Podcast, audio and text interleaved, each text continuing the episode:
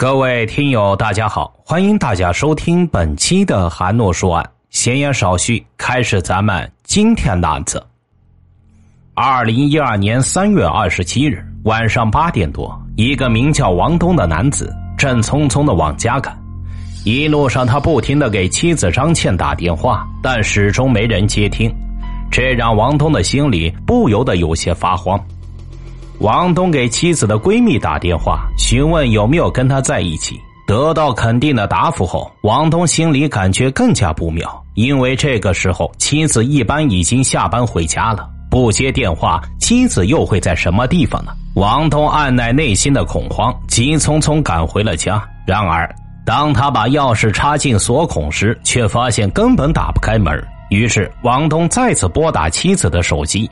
没想到家里却传来了熟悉的手机铃声，王东感觉很不正常。他仔细观察了一下，发现门前蹭脚的脚垫夹到了门的里边。王东用力把门往外一拽，门居然意外的打开了。可眼前的一幕却让王东不寒而栗：妻子的包随意丢弃在客厅的地上，旁边竟然还有一滩血。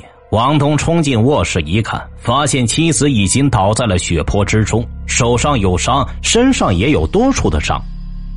死者张倩，时年三十二岁，秦皇岛人，结婚刚刚半年，有稳定的工作，平时人缘也很好。究竟是什么人会对他下如此狠手？现场勘查结果显示，死者张倩身中三十多刀，是入室抢劫而引发的凶杀吗？可王东证实，家中的财物没有被盗，屋内也没有被翻动过的痕迹。那么，犯罪嫌疑人只有一个目的，那就是杀死张倩。案发现场的门锁没有被破坏，说明嫌疑人极有可能是尾随张倩进入屋内后实施暴行，掩门而去。而在慌乱中，他不小心将脚垫压在了门缝里。由此推断，嫌疑人应该是有计划、有预谋的去实施犯罪的。那这个人会是谁呢？他为什么对张倩怀着如此的仇恨？经过仔细勘查，侦查员逐步还原了张倩遇害时可能的行动轨迹。当天傍晚，犯罪嫌疑人应该是提前埋伏在楼道里，尾随张倩进入室内。张倩在刚进入屋子的时候，就遇到了第一次侵害。进入室内，门前地面上有血，张倩应该是在这里遭受了来自背后的第一刀。被扎伤后，张倩扔掉了皮包，而后挣扎着向卧室跑去，并想从窗口进行呼救。因为从一进门口到新卧室的阳台，一路上都有血迹。这时，嫌疑人也追了过来，两人扭打在了一起。最终，受害人在床内侧的地面与柜子之间被人控制，惨遭割喉死亡。然而，如此激烈的搏斗，现场却没有找到犯罪嫌疑人的指纹，这是怎么回事呢？仔细勘查之后，技术人员在现场提取到了极少量的毛织纤维，经过分析，这些毛织纤维应该是从手套上脱落下来的。这说明犯罪嫌疑人作案时戴了手套，这表明嫌疑人的反侦查能力比较强。不过，嫌疑人肯定没想到，尽管准备充分，卧室门口那枚带血的足迹还是透露出了很多信息。嫌疑人应该穿的是一双平底鞋，尺码是三十九号，鞋跟的宽度比较窄，不符合男性足迹的特点。嫌疑人身高应该在一米六二左右。体重应该在一百一到一百三十斤之间。根据鞋印推断出来的身高和体重，让警方怀疑此案的犯罪嫌疑人很有可能是女性。但问题是一个女性嫌疑人能下得如此狠手，砍杀被害人三十多刀吗？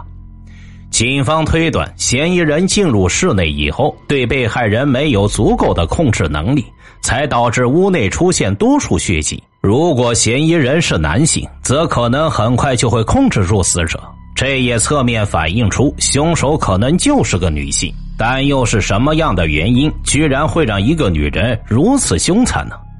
据了解，王东是在和前妻离婚后，与张倩组织了新的家庭。难道这起凶案中隐藏着不可告人的感情纠葛？可是经过警方的调查，这个猜想很快就被否定了。王东和的前妻之间没有什么矛盾纠纷，那会不会是夫妻俩在工作或者生活中与他人发生过矛盾，招致了这场杀身之祸呢？但是王东说，他们夫妻二人就是本本分分的老实人，从不与他人发生矛盾，也不存在经济方面的问题。几种最有可能的动机都被排除掉了，犯罪嫌疑人的面目再次模糊起来。这时，房东突然向警方提供了一条极为重要的线索：就在半年前，王东和张倩的婚礼前夕，张倩的父母和哥哥全部莫名其妙的失踪了。这也太奇怪了，毕竟亲生女儿马上要结婚，如果不出意外的话，父母是不可能不参加的。警方感觉这个案子太复杂。他们大胆推测，张倩的父母和哥哥也可能遇害，那么这就是一起灭门惨案。如果真的是这样，那么显而易见，凶手的目标就不仅仅是张倩，而是张倩一家人。那么，凶手为什么要针对这家人呢？据了解，张倩的父母在山海关开有一家中医诊所，家境殷实。聚集了一定的财富，有几套商品房和门脸房，也有一些古玩字画。张倩他哥也是开诊所维持生计，为人老实本分，没有与他人发生过矛盾。既然没有矛盾，那么对张家下手的人仅有可能是图财害命。可是张倩父母和哥哥失踪后，家里并没有损失任何财产，也没有打斗的迹象，凶手的目的何在呢？种种迹象让侦查员产生了一个大胆的推测：如果张倩一家人全部遇害，谁会是最大的受益者？如果按照继承顺序来说，张倩要是没了，那么最大的受益人应该就是他的嫂子。联想到杀害张倩的凶手极有可能是女性，那么张倩的嫂子无疑就具有作案嫌疑。据了解，自从家人失踪之后，张倩就怀疑是他嫂子所为，两人的关系就开始出现裂痕，开始相互猜疑。然而，警方调查后发现，张倩的嫂子就是个普通的家庭主妇，从家人失踪到张倩遇害的这段时间，一直没有什么异常表现，张倩嫂子的嫌疑也被排除了。那个神秘的犯罪嫌疑人此刻到底藏身何处？警方将重点又放在了凶案现场。这时，一名侦查员突然回忆，凶案当晚，他们勘察现场时，曾经在屋子里边闻到过一股特有的味道。死者的丈夫王东也说闻到了这特别的味道，而且他还说这种味道家里从来没有出现过。经法医鉴定，现场出现的奇怪味道是一种辣椒水的喷雾剂，它可以使人在瞬间失去抵抗力。辣椒水喷雾剂属于警用装备，因此警方推断犯罪嫌疑人很可能是通过网购渠道非法获取的。很快，警方在一家网吧找到了相关的交易记录。记录显示，一个名叫田娜的女子在网上购买过辣椒喷雾剂和刀具，而且网吧的监控录像还拍下了该名女子的图像。但是，经过与户籍资料比对，这个女子并非叫田娜。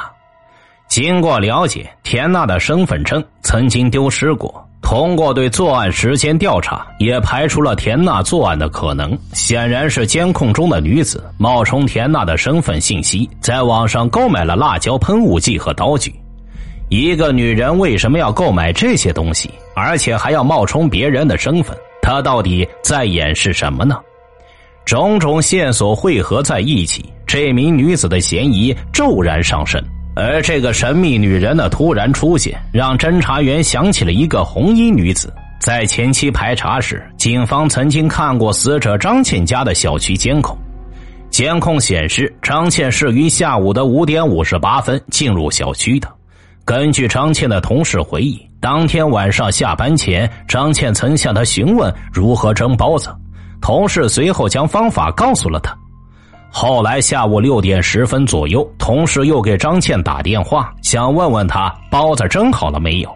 但是死者的电话却无人再接听了。警方据此大胆推测，张倩于下午五点五十八分进入小区，在六点十分的时候可能已经遇害，或者正在遭受侵害。于是，警方调取了这十二分钟时间段的监控。这个时间段正是下班的高峰，出入人员比较多。然而，有一红衣女子显得非常特殊，很快引起了侦查员们的警觉。当天秦皇岛的气温比较暖和，监控中已经有人穿半袖了，但是那名穿红色衣服的女子却戴着一个绒线帽子，还戴着口罩，而且还戴着手套。侦查员还发现，案发前一天，这名红衣女子也曾两次出入过小区。这本来很正常，可是侦查员却注意到了一个奇怪的细节，那就是红衣女子进出时，车筐里边都放了一捆芹菜。因为如果正常回家的话，无论有什么事再出门，都应该先把菜放在家里。网吧监控中出现的女子和小区监控中出现的女子会是同一个人吗？侦查员仔细研究案发当天小区的监控录像，更多细节证明了红衣女子与张倩被害案有着某种关系。视频中，红衣女子穿着平底鞋，戴着毛线手套，这些细节都与现场留下的痕迹相吻合。警方大胆的推测，这名女子应该就是犯罪嫌疑人。但是，当警方试图根据监控追踪这名红衣女子下落的时候，却很快失望了。他们没能找到这名女子的最终落脚点和出入点，线索至此也就中断了。事实上，此时那名红衣女子正和一个男人在北京的一家医院里。回忆起前几天那场噩梦般的经历，这个女人依然心有余悸。不过，为了心爱的人，她告诉自己必须要这么做。女子毫无踪迹，怎么才能找到她？通过查询网购留下的地址，侦查员惊讶的发现，收货者居然不是女人，而是一个男人。而这个人恰好就是死者哥哥的好朋友刘楠。刘楠，山海关人，整体经济状况不错，有固定的工作。之前警方并没有发现他与张倩被害案有什么关系，但是他收到了作案工具，这是一个很大的问号。警方立刻对刘楠的情况进行了秘密调查，疑点很快就出现了。监控显示，案发当日，张倩离开单位时，刘楠的车正好出现在张倩的单位门口，而且一直暗中尾随。那刘楠为什么要尾随死者？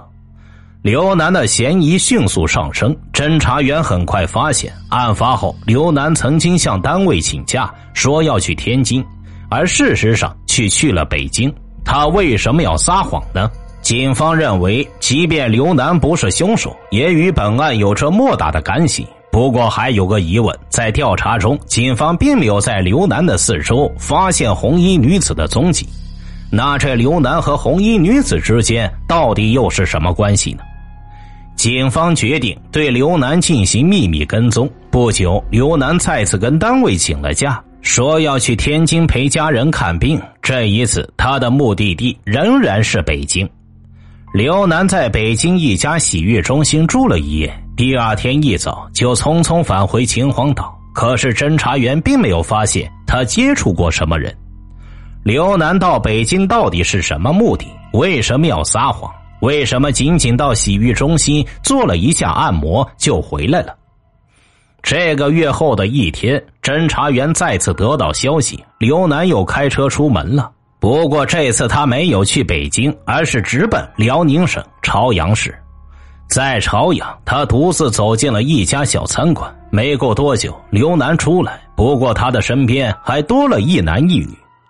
这个场景当时把跟踪的刘楠的侦查员吓了一跳。侦查员一眼认出那个女人正是网购凶器的神秘女子。显然，刘楠和这名女子具有重大作案嫌疑。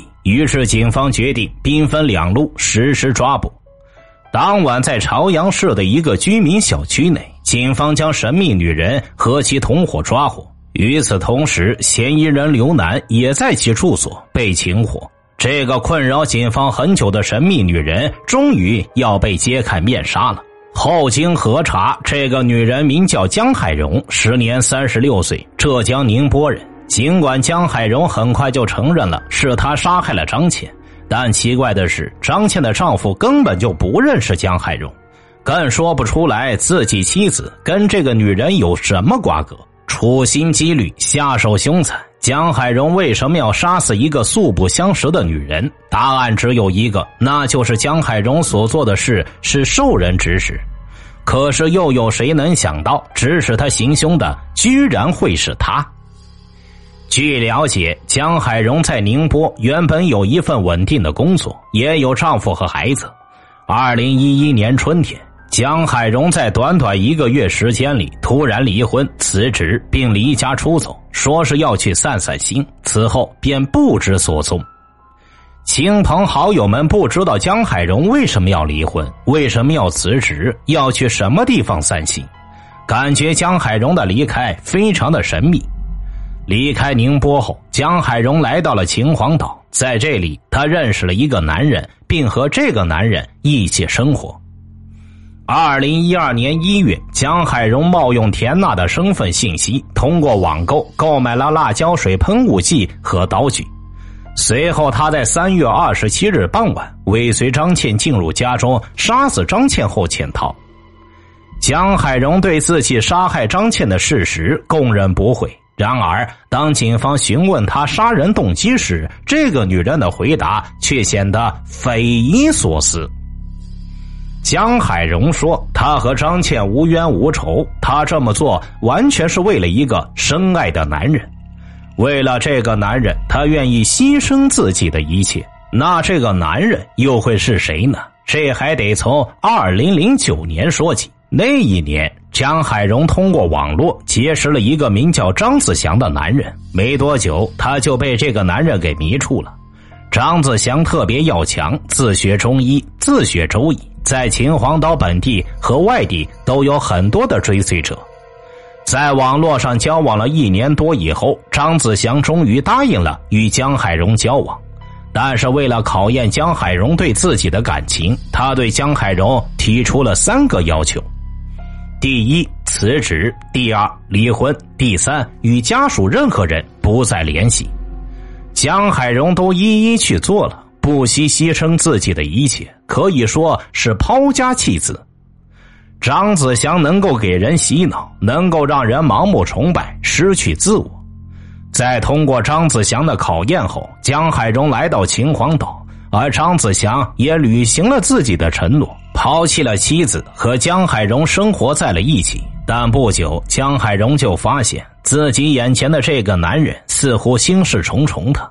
他感觉张子祥心情特别的差，晚上也睡不好，好像心里藏了一些事情。随后，张子祥告诉江海荣：“如果你不帮我完成这件事情，那你很有可能短时间内就会死。”江海荣听他这么说，毫不犹豫的答道：“死不死的无所谓，我愿意为你去做任何事。”随后，张子祥告诉江海荣，自己有个仇人，名叫张倩。需要江海荣帮忙杀死他，并且说自己的朋友刘楠可以帮助他们一起做这件事情。听后，江海荣毫不犹豫的就答应了。随后，江海荣冒用身份在网上购买了君子和喷雾剂，然后去张倩居住的小区提前踩点。于是，在张子祥的指使下，江海荣为了他所谓的爱情，杀死了张倩。可是，这个张子祥和张倩之间到底又有什么深仇大恨，非要置张倩于死地呢？当张倩的丈夫王东得知案件的真凶后，他震惊的无以复加。让所有人无法想象的是，凶案的始作俑者张子祥，居然是死者张倩半年前就失踪的亲哥哥，也就是那名与江海荣同时被抓的男人。这个答案不光震惊了王东，也同时震惊了办案人员。大家都没想到，张倩的亲哥哥原来还健在，而且还是他在幕后操纵着一切。随着审讯的深入，警方了解到张子祥和妹妹感情比较深，因为小时候张子祥残疾多病，都是妹妹照料。张倩找对象首要的条件就是不能因为他哥哥是残疾而嘲笑他，而且更让人难以置信的是，张子祥的恶行并不止杀害了自己的亲妹妹，他还杀死了自己的父母。那么，张子祥为什么要杀死自己的父母和妹妹呢？其实啊，多年以来，张子祥一直对自己的父母怀有深深的怨恨。原来，张子祥自幼左腿发育不良，导致身体残疾，比同龄的孩子上学要晚三四年。同学们总是取笑他，导致他心理上有阴影。他一直认为从医的父亲会把他的病治好。但是没能得偿所愿，而且张子祥的父亲比较专制，家里的所有事情都必须听他的。在学校里，张子祥成绩优异，然而就在初中毕业的时候，父亲却突然要求他辍学，跟着自己学习艺术。因为张子祥的父亲觉得上高中就是为了考大学，但张子祥的生活无法自理。总不能再请个保姆在学校照顾儿子吧？在老人看来，自己的决定是真心为儿子的未来考虑。可是张子强却觉得自己的大学梦毁在了父亲的手里，一种畸形的仇恨在他心中慢慢的萌芽。他对父亲安排的任何事情都有一种特别大的逆反心理，包括开诊所、婚姻，都是他父亲指定的。这些事情，张子祥极不情愿，但是也不表露，只是在心里非常怨恨父亲。认识江海荣后，张子祥想放弃家庭和江海荣私奔，于是找到了父母。张子祥害怕他和江海荣私奔后，妻子无人照料，他想让父母拿出一部分钱给他的妻子，但是遭到了父亲的拒绝，还讽刺了张子祥，这让张子祥恼恨异常。多年来的怨恨一下子爆发出来，于是他对父母下了死手，杀死了父母之后，他制造了自己和父母失踪的假象，和江海荣私奔了。他希望他妹妹能够照顾他的妻子和孩子。